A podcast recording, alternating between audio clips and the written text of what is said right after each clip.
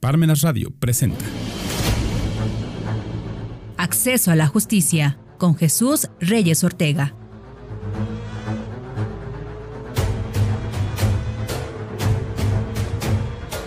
¿Qué tal? Muy buenas tardes, sean bienvenidos a Parmenas Radio. Este es su programa Acceso a la Justicia. Recuerden que este espacio está dedicado principalmente a la ciudadanía con la intención primordial de impactar en aquellas personas que desconocen sus derechos que en algún momento les han sido violados o les han sido ignorados. En este espacio vamos a tratar temas del ámbito jurídico y con un lenguaje ciudadano. Le vamos a hacer de su conocimiento cuáles son esos derechos, ante quién puede reclamarnos y de qué manera hacerlos para que les sean reconocidos y les sean salvaguardados. Hoy vamos a darle continuidad a la sesión que tuvimos la semana pasada relacionada con la cultura vial, relacionada con todos aquellos derechos que le asisten a las personas en su calidad de peatones. Vamos a hablar hoy un poco de eh, los derechos también de las personas con discapacidad. Hoy en día el tema de la inclusión está en boga. Pero vamos a ver en realidad qué tiene que ver con la inclusión y vamos a hacer un apartado específico con las personas que tienen alguna discapacidad, que también las contempla el Código Reglamentario Municipal. Vamos a ver específicamente eh, abordar el tema de los vehículos no motorizados, de los motorizados, qué características deben de cubrir, porque pues muchas veces...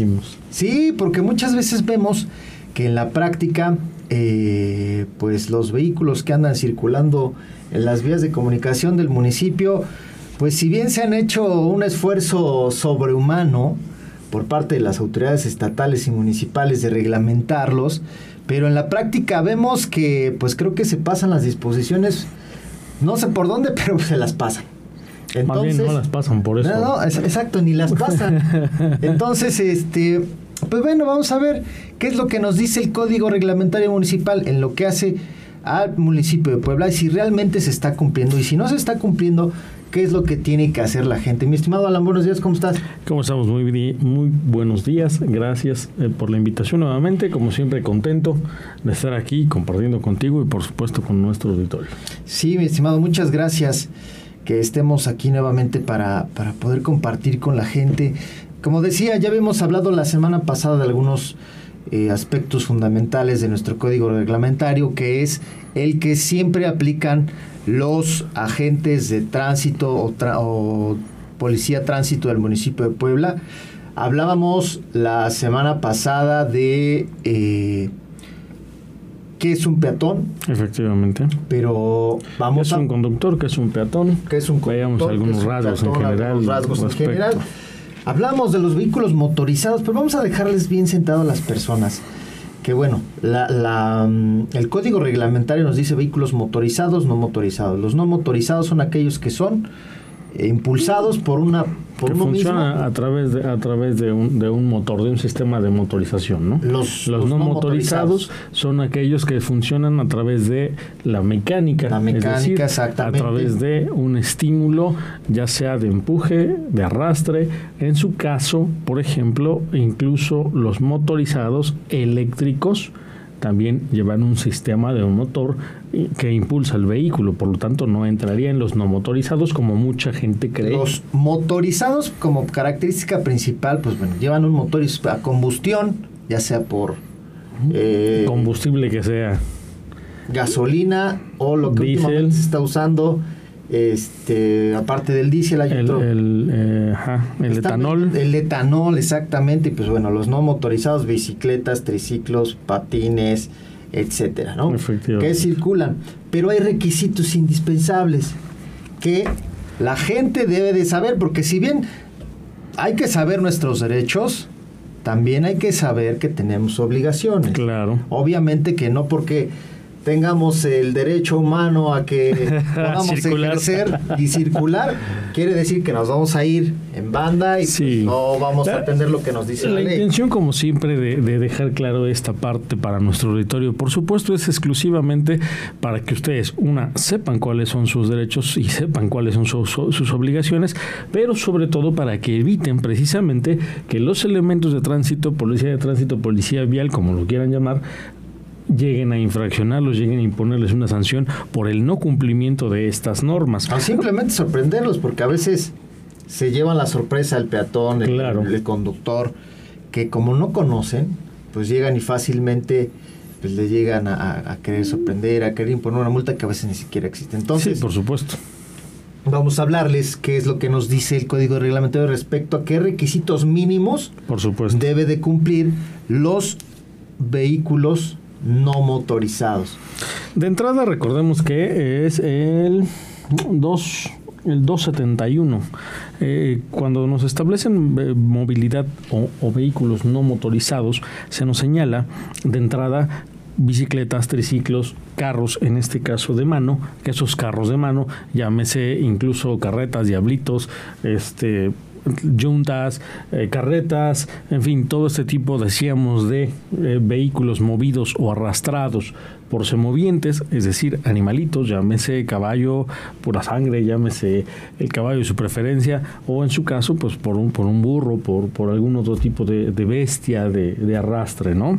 Y en ese mismo sentido, este 271 de nuestro reglamento de tránsito señala que de entrada tendrán que estar en buen estado. ¿Qué es buen estado?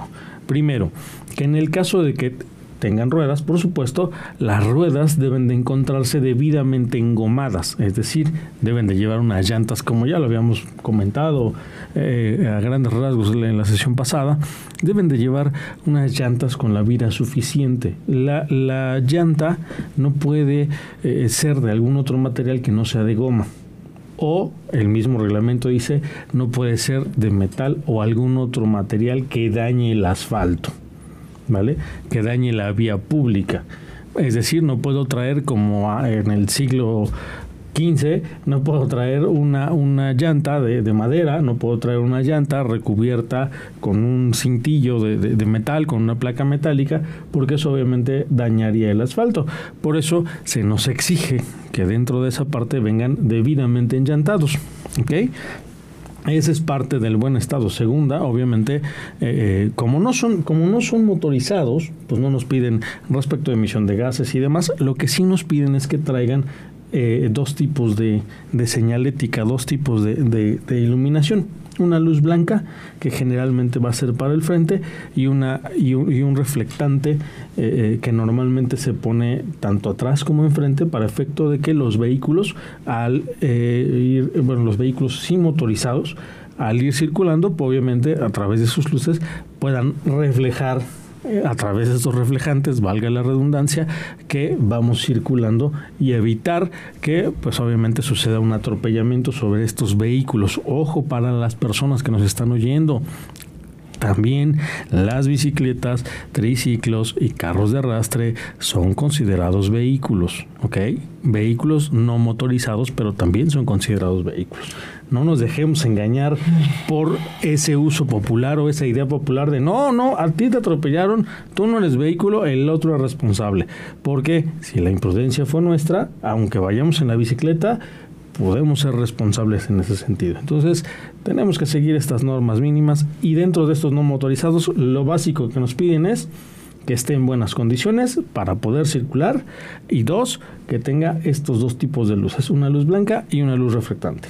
Sí, y la reflectante, hacer hincapié que pues muchas veces la gente ocupa la bicicleta, el triciclo como su único eh, Sí, como su medio de movilidad, claro. medio de transporte, entonces pues es necesario que también uno como automovilista o las personas que tienen el vehículo, que tienen la, la oportunidad de tener un vehículo, pues también puedan ver que va ahí en la, en la vía pública una persona circulando, que se reflejan las luces, principalmente el reflejante es para eh, la noche, para que se refleje la luz de, las, de los demás vehículos. Y eso da como consecuencia pues que obviamente usted pueda andar con mayor seguridad en las vías de comunicación. Máxime que es muy económico reflectante. Sí. Digo, incluso si hay unas plaquitas muy bonitas, de muy buen material, de, de en fin, de alta tecnología, pero incluso hay unos, unos stickers, un- unos adheribles, No, que son ahora, muy económicos este, para ya que se le puedan lo pegar. vendiendo por catálogo también. Vaya, Ya, o sea, ya es- ya es muy muy accesible. accesible para poderlo Ya ahora que está y se está poniendo de moda el andar en, en bicicleta, en triciclo, Y si bien es cierto, no debemos olvidar, si bien es cierto, no, normalmente los agentes de tránsito pues no se acercan a las personas que, que, que, se, que circulan en este tipo de vehículos a infraccionarlas, no se sorprendan si en algún momento lo hicieran, porque está dentro de las facultades de los policías de tránsito, en su defecto, poder hacerles por lo menos ese famoso llamado de atención para efecto de que cumplan con esa normativa. Así que mucho cuidado con esa parte, por favor.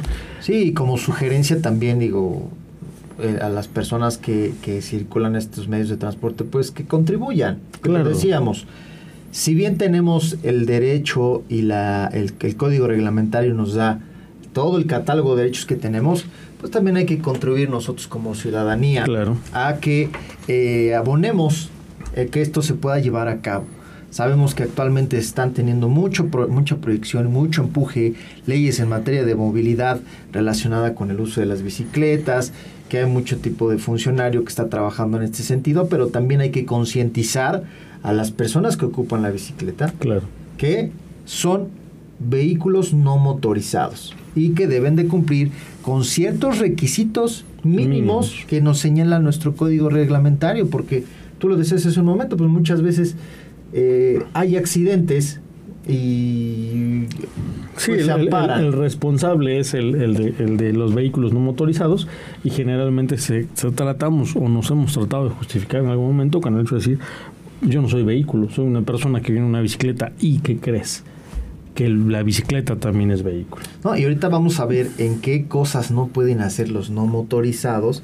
Y entre una de esas está el no usar el el carril confinado que tiene la red urbana de transporte articulado, que bueno, muchas veces ya me, ha tocado ver que lo agarran como si fuera pista este eh, únicamente para bicicletas y pues bueno, también eh, aquí la red urbana tiene ciertas cosas que le benefician y bueno, hay que tener cuidado en ese sentido, no hay que abusar, ¿no? Efectivamente. Bueno, mi Alan, ya vimos qué tenemos con los, con los vehículos no motorizados, pero ahora vamos a hablar con los vehículos más grandes, con los vehículos motorizados, aquellos que... Eso sí tienen más detalles. No, bueno, tenemos mucha tela de dónde cortar porque, bueno, estos vehículos motorizados, llámese eh, vehículo de cuatro puertas, camión, microbús, red urbana de transporte articulado, tractocamiones, camiones, trailers si bien tienen eh, o están observados por las leyes estatales y por las leyes federales,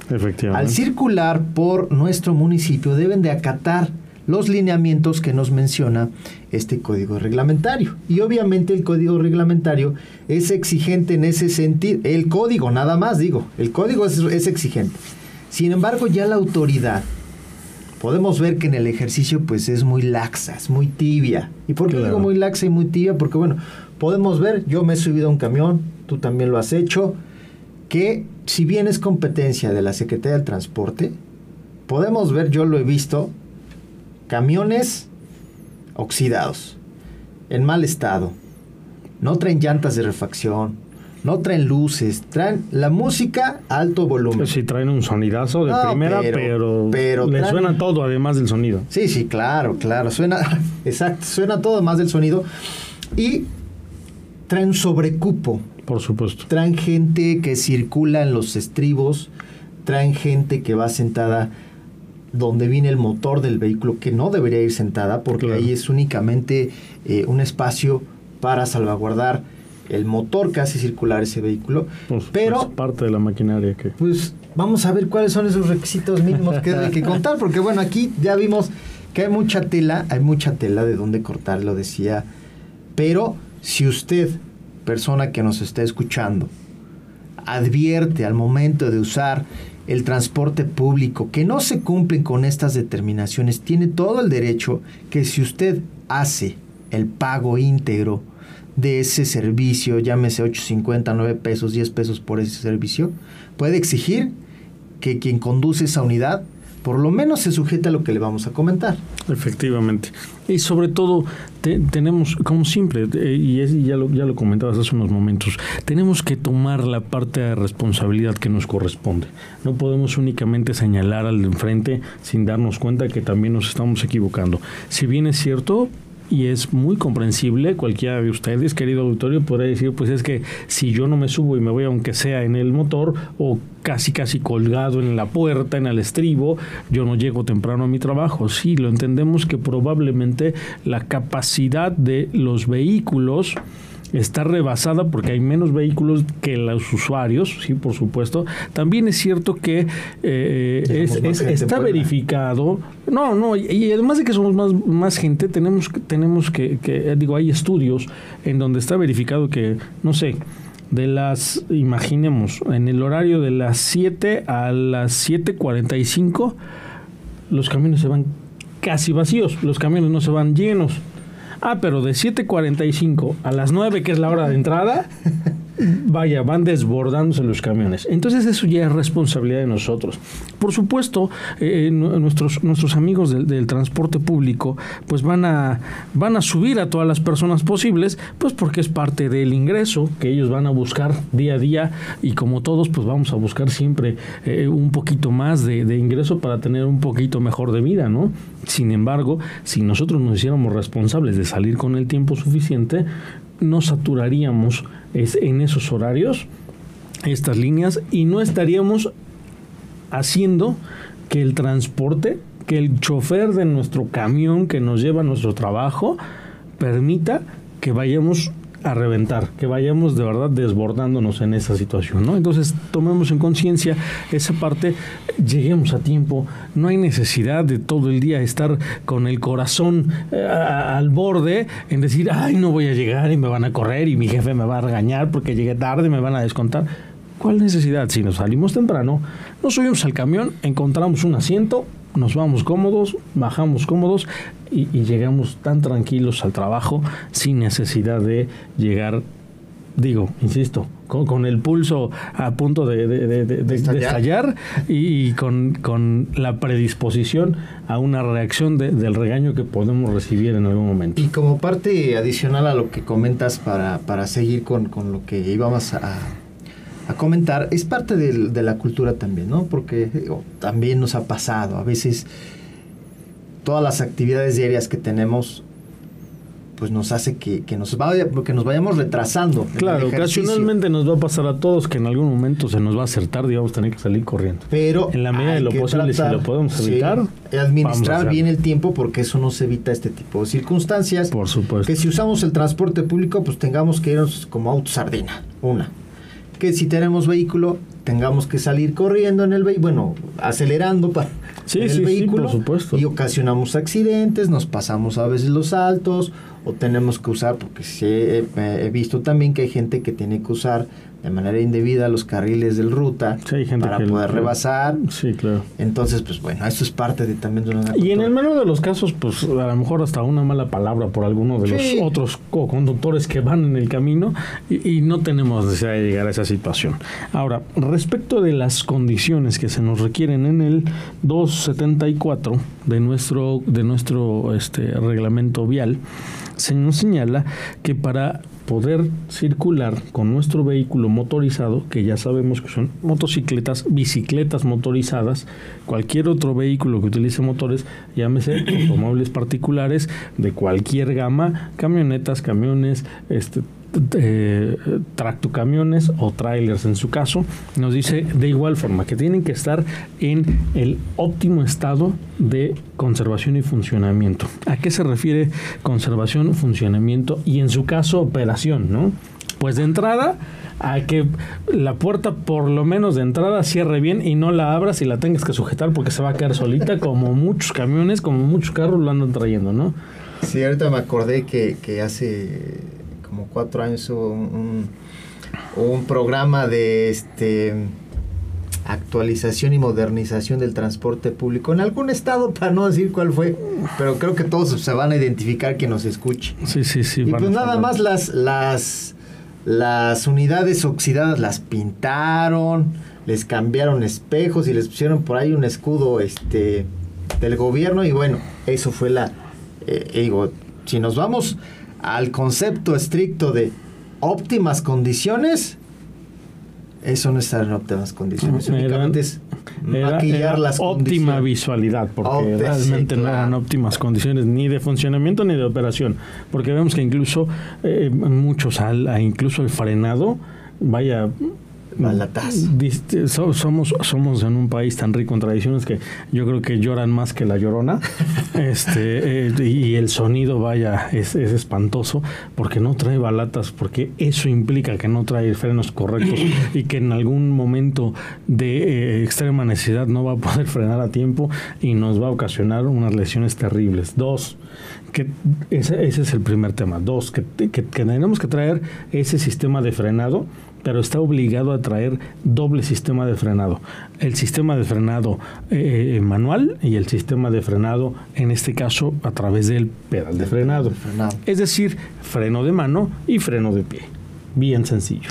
Pero ese freno de mano y ese freno de pie tienen que venir en óptimas condiciones. Muchas veces digo, a los compañeros taxistas, que son los que más le dan batalla a los vehículos, a los, a los ahora usuarios de, plataformas que brindan el servicio a través de este tipo de plataformas en servicio de transporte particular de las diversas compañías, eh, no les sirve ya el freno de mano lo han ocupado tanto y, y, su freno de mano, pues definitivamente no. ¿Cuántas veces no hemos visto en la calle, estimado público, que el camión, el carro, este, la camioneta está en una pequeña pendiente, pero para que no se vaya le ponemos una piedrita, le ponemos un tronquito, para que de todas formas no va a servir, si, si el, el impulso le gana, no va a servir para poderlo frenar, pero es consecuencia de que no estamos cumpliendo con estas óptimas condiciones, en específico freno de pie y freno de mano. Ese es uno de los temas importantísimos que deben de traer todos los transportes, llámese particular o público. Siguiente punto, una bocina o claxon, ¿ok? ¿Para efecto de qué? Pues de anunciar que una, vamos a pasar, o dos, que eh, debe de tener algún tipo de precaución el del otro vehículo, ¿correcto? En su defecto, a lo mejor hasta para, para llamar la atención del, del conductor de junto, porque muchas veces sucede que nosotros tenemos nuestra intermitente, pero nadie, porque desafortunadamente nos falla esa parte de la cultura de educación vial, nadie nos da el paso, entonces a veces tocamos el claxon a pesar de que ya tenemos la, luz, la intermitente, la parpadeante que nos está diciendo a qué dirección me voy a, me voy a cambiar de carril, pues las personas no nos dan ese paso, ¿no? Entonces a veces tenemos que usar el claxon para decirle, ¿me, das permiso pasar? ¿Me das permiso que dé la vuelta? ¿Me das permiso que me cambie de carril? Y bueno, pues ya cuando hay eh, gente, ciudadanos amables, por supuesto, pues nos dan ese, esa oportunidad, ¿no? Para no meternos a la, a la brava, este como se estila en las grandes ciudades, demostremos que somos un poquito más, más cultos y más educados. Claxon o bocina que permita anunciar nuestro paso, prevenir o alertar a alguna persona que probablemente no nos ha visto. ¿Cuántas veces ha pasado que cuando me estoy echando a reversa o voy a salir de, algún estacionamiento público o de alguna zona en donde estaba yo públicamente estacionado, eh, va a pasar alguna persona o va a pasar algún otro vehículo? Entonces le avisamos porque muchas veces, pues por la distracción del momento, eh, no nos percatamos y avisamos que, que, hay un, un, riesgo, un peligro o simplemente que tenga una precaución. ¿Correcto? Siguiente punto. Algo que, algo que, pues bueno, ya en, en, muchas situaciones no sucede, pero que pasa más en, bueno, sí, en carros grandes, camiones de volteo, trailers, este, transporte público, que los velocímetros no funcionan. ¿Para qué quiero? Para, bueno, es que ¿qué te importa a ti, señor oficial de tránsito, si funciona o no? Yo sé a qué velocidad voy. Pues no, no sabes. Realmente no sabes. Y el problema de no saber a qué velocidad es, una, que hoy en día te van a poner una fotomulta, por supuesto, y dos, pues bueno, puedes perder esa noción de, de, ver, digo, yo creo que a todos los que han conducido un vehículo en algún momento este, pues, se han ido en, la velocidad y cuando se dan cuenta, ay, ya voy muy rápido, mejor lo voy a, le voy a reducir a mi velocidad. Eh, para eso te sirve, para que te des cuenta. Si no sirve tu velocímetro, también puede ser motivo de una infracción. claro, principalmente porque muchas veces... Eh, bueno, hay en el municipio vialidades que tienen cierto límite de velocidad. Claro, la zona, la famosa zona 30, ¿no? Que hoy tenemos zona 30, que es todo centro histórico. Todo el centro histórico. Y algunos fraccionamientos. Aunque tanto transporte público como este tipo de, vehículos no motorizados de mayor eh, tamaño no pueden circular por el, por el centro histórico, pero sí es necesario porque hay vialidades que son de 60, de 90, las de 30 y eh, pues bueno, hay que respetar ese límite de velocidad porque eso también eh, lleva como consecuencia o tiene como consecuencia que pues se puedan ocasionar accidentes en contra de los peatones.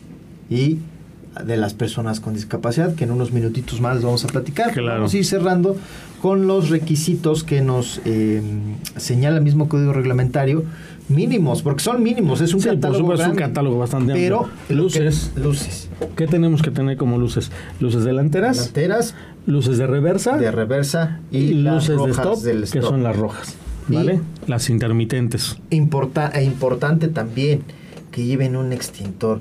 Me ha pasado que he visto en el periférico, aunque es una vía de, jurisdicción estatal, pero en el mismo municipio he visto vehículos que se están incendiando.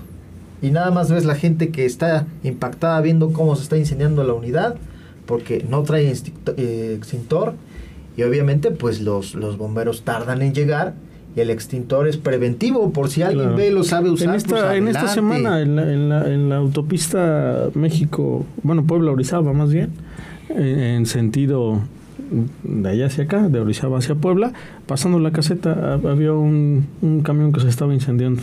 Este, se han incendiado en, el municipio, se han incendiado en el periférico, Vía en el mismo centro, al momento de que se impactan, pues hace Provoca chispa, y, viene alguna fuga de combustible o de algún aditivo, se enciende porque obviamente los aditivos tienen algunos, pues en su composición petróleo.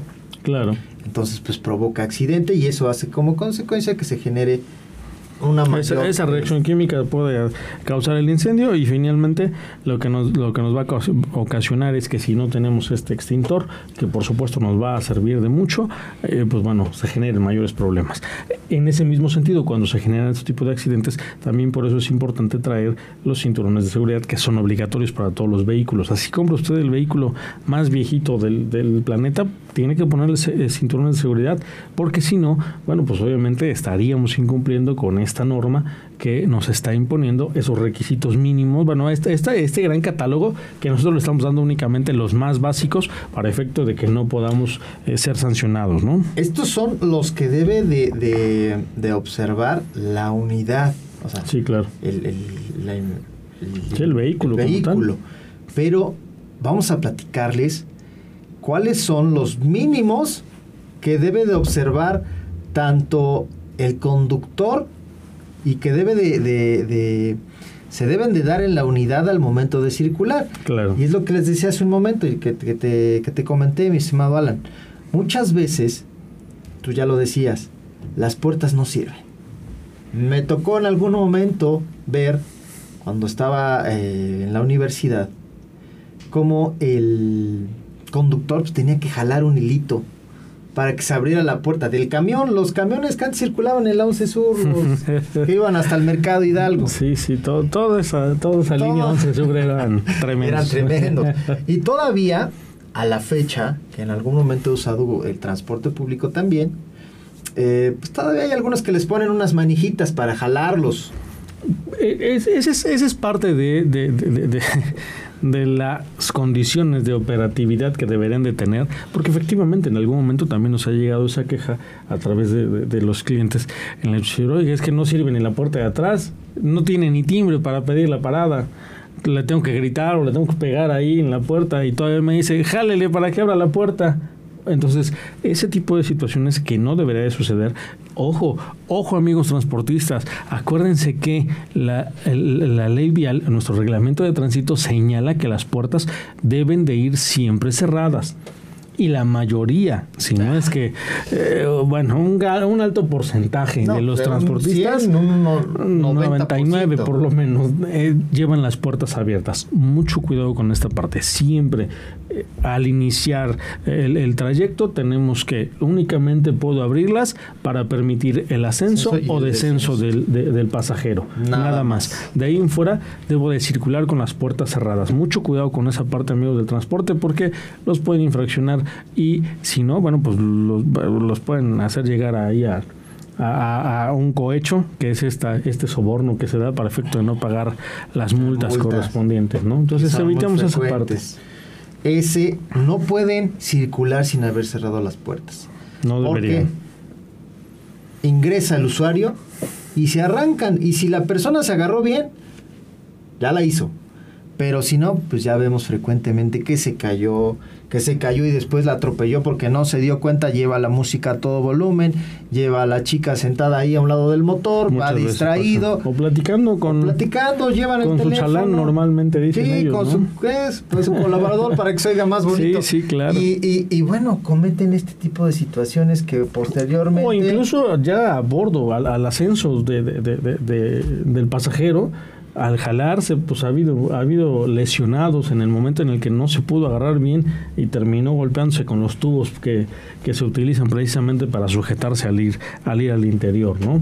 Dentro de estas otras obligaciones que tenemos como transporte, sí es importante que también señalemos que no podemos llevar ese tipo de audios que exceda de ciertos decibeles que nos marca la misma norma.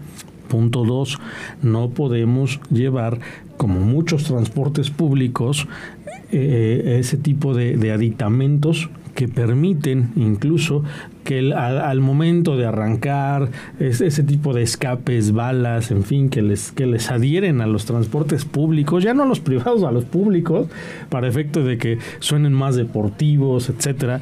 Y bueno, arranca con un super deportivo, pero a los tres segundos de que arrancó, avienta una nube de humo negro espantosa, que por supuesto es contaminante a más no poder y es en perjuicio de todos nosotros. Así que, estimado público, si ustedes ven eso, pues ya saben, normalmente tienen al alcance los teléfonos de la Secretaría de Comunicaciones y Transportes. Es por el bien de todos, es por su propia seguridad.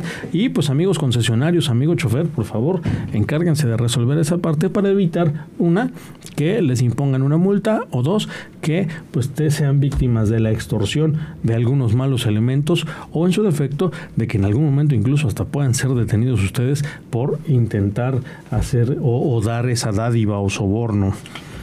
Claro, claro, porque es, como comentamos, muchas veces se da que eh, el conductor de la unidad de transporte o del mismo transporte privado, pues con la finalidad de no ser infraccionado, sabe que cometió la conducta. Claro. Pero también le es engorroso pagar la multa, ir, formarse. Que ya decíamos incluso que hoy, hoy, en día es muy, muy fácil poder hacer esos pagos. Ah, sí, el sistema electrónico a veces funciona, te lo digo porque apenas eh, fui objeto de, una infracción, pero a veces funciona, a veces no funciona el, sistema, pero lo engorroso es ir porque te piden casi hasta tu fe de bautizo para que te puedan dar tu, tu, tu licencia, tu tarjeta de circulación o lo que se quedó en garantía. Entonces, digo, hay que hacer eh, esfuerzos por la mejora regulatoria. Claro. Pero bueno, ese es tema. Sí, hay que, hay, hay, que, hay que también hacer ese llamado a, los ayuntamientos, al Ayuntamiento de Puebla, a la Secretaría de Movilidad, a la Secretaría de Transporte, para efecto de que puedan ayudarnos a simplificar esos trámites para que al ciudadano se le dé con mayor facilidad esa situación, mayor accesibilidad y en su caso, pues obviamente podamos empezar a reducir. Y como ciudadanos, por supuesto, insisto, a, adquirir nuestra obligación, hacernos responsables de esa obligación y evitar en la medida de lo posible que eso suceda. Recordemos que esto no es para regaño, esto no es para, eh, para espantarlos, sino simplemente para que no les pase a ustedes y no se vean en la necesidad de estar sufriendo esas sanciones. Mi estimado Alan, para ir cerrando, porque ya estamos casi en la recta final, vamos a platicarles brevemente. Ya hablamos de obligaciones que tienen eh, el peatón, que tiene eh, los automóviles motorizados, no motorizados, que estas también tienen mucho que ver con las personas que tienen algún tipo de discapacidad, ya sea motriz, ya sea intelectual, eh, que ahora es un tema que, está, se ha respetado, afortunadamente, se ha contemplado está ya. respetando, pero se le ha dado poca difusión. Realmente se le ha dado muy poca difusión. Hay que ser honestos en ese sentido, se le ha dado muy poca difusión, pero si estamos hablando a nivel eh, federal, estatal, municipal, en el ámbito jurídico, de una inclusión, vamos a hablar de una verdadera inclusión. Claro. Y estas personas que tienen algún tipo de discapacidad, se les está sí se les hace caso, pero en un 50, 40%. Por supuesto. Pero también son sujetos de derechos. Entonces. Ojo con esa parte. Acuérdense, nada más como punto para, para arranque, acuérdense que, una, el peatón y las personas con discapacidad tienen prioridad por encima de todo. ¿Vale? A partir de ahí. Y una cosa importante, que el policía, ya sea municipal preventivo, tránsito, policía tránsito, tiene la obligación, es decir, no está sujeta a discusión, de auxiliar al peatón y principalmente auxiliar a, la persona, con, discapacidad. Me ha tocado ver en el Zócalo de Puebla que las personas con discapacidad no pueden cruzar. Claro. El oficial está parado en la, en la, esquina de la catedral, tiene que ofrecerse una persona, un civil, para poderle auxiliar. Porque el policía se encuentra metido en el teléfono y no auxilia. Y es parte de, sus, de sus obligaciones como policía de eh, es, es, un deber ciudadano y una obligación de la autoridad brindarle el, el, apoyo a toda persona con discapacidad. Totalmente. Para efecto de esta movilidad en las vías donde transitan vehículos. Y otra de las cosas importantes, la accesibilidad universal. ¿Qué quiere decir? El que se le pueda proporcionar todos los mecanismos necesarios para que la persona pueda transitar, pueda usar los eh, camiones de servicio público. Aquí en el estado de Puebla no me he percatado que ningún camión tenga una rampa o un dispositivo. Únicamente los que van al DIF o los que ah, llegan al Batán, solamente no hay. No Pero pasan. Transporte público no existe esa adaptación. Son 10 camiones máximo que los que yo creo que tiene el DIF para poder Incluso muchas veces eh, la misma ciudadanía se queja de que este, vieron a la persona adulta mayor, vieron a la persona con alguna discapacidad o este, que le estaban haciendo la parada, los de una, dos personas, uno en silla de ruedas y otro a pie y simplemente no se no separan las, las unidades del transporte público. Eso obviamente pues constituye una infracción porque no se les está brindando el servicio y en su defecto pues las sanciones que la misma secretaría de Movilidad y, Transporte pueda aplicar. un tema de discriminación también, porque si bien ahora todas las leyes se han hecho por grupos, que para grupos eh, vulnerables, que para mujeres, que para hombres, para niños, pero al final el artículo 1 de nuestra Constitución no, no, no hace distinción, dice todas las personas por el solo hecho de vivir en la República Mexicana tienen los derechos que el mismo acceso. el mismo acceso entonces Por supuesto. pues no hagamos una ojo con esta parte. Decimos es es un deber ciudadano y una obligación de la autoridad brindar este apoyo a las personas con discapacidad para algo bien fácil cruzar una calle. Recordemos que las personas con discapacidad no están obligadas a pasar por un puente peatonal cuando éste lo exista, precisamente por esa, por esa discapacidad deber ciudadano, obligación de autoridad, ayudarlos a cruzar por el paso peatonal. Eso es, eso es algo bien importante. Como peatones tenemos que saber que nuestra obligación es cruzar por el puente en el caso de que exista. Dos, cruzar por los pasos peatonales, ya sea reductor, ya sea ahora los nuevos que pusieron, o, en su defecto, por la cebra peatonal. Ese es por donde debemos de cruzar, que normalmente es en las esquinas de, de, las calles. ¿no? Yo, yo, no he visto, al menos aquí en la ciudad, una cebra peatonal a media calle, porque pues estaría contraviniendo nuestra misma normativa.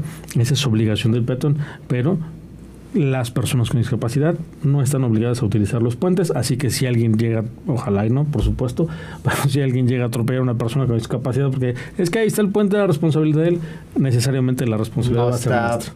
¿vale? No está en posibilidad de poder usar el puente. Por supuesto. Y si lo estuviera, de la ley le da esa concesión de todas formas. y de 50 puentes que, que hay en Puebla, te puedo decir que he visto dos que tienen rampas para personas con discapacidad. Pero desafortunadamente a veces esas rampas están mal trazadas, porque están muy largas o muy, muy empinadas. Sí, por supuesto. bueno, la persona dijo. Es, es mucho más complicado, por no supuesto. Puede. Entonces, Pues a grandes rasgos, como decíamos la, la, emisión anterior, es un tema que todavía yo creo que nos va a seguir dando mucho de qué hablar y vamos a seguir platicándole. Ya aquí el buen Alan se va a estar integrando con nosotros de manera frecuente. Ya va a ser parte de esta emisión el buen este, Alan Ortega para que podamos transmitirle a usted qué es lo que nos dice nuestro reglamento y diversos temas que vamos a ir tocando del ámbito jurídico que deseamos que sean de su interés. Acuérdense que como ciudadanos tenemos el derecho de estar informados, de saber qué es lo que nos dice la ley para que ustedes puedan ejercerlo, tengan esa voz y tengan ese poder para poderlo hacer valer. Mi estimado, muchas gracias. Un placer como siempre. Recuerden, estimados ciudadanos, las dudas, las preguntas, los ejemplos, los casos que les haya pasado, envíenoslo, con todo gusto los podemos orientar, les podemos ayudar. Ahí están nuestras redes sociales, hagan los comentarios, ya saben, ahora sí como decían, comenten, compartan y síganos en, estas redes, por favor. Por favor, compártanlo. Recuerden que si tienen alguna duda, envíenla al número 22 26 73 29 16 por si tienen algún tema que sea de su interés, que nosotros podamos abordarlo. Vamos a seguir invitando gente del ámbito jurídico para que también puedan transmitir la experiencia no solamente en el ejercicio, sino también al momento de administrar o de impartir justicia. Sí, para conocer las dos caras. Sí, claro, porque es necesario que la gente lo sepa. Y también ahí en la transmisión puede dejar sus mensajes para que nosotros podamos compartirle. Repetimos la... Eh, la invitación de la, de la sesión pasada. Si alguien quiere tener el reglamento de tránsito, mándanos un mensaje al número que le acabo de dar o ahí en la transmisión, déjenos que usted quiere tenerlo y con todo gusto se lo enviamos. Pues agradecemos a Parmenas Radio la facilidad que nos da de transmitir esta emisión. Recuerde algo muy importante, que es válido conocer a la autoridad, pero es mucho mejor conocer a la ley. Que tenga usted muy buen día. Hasta luego.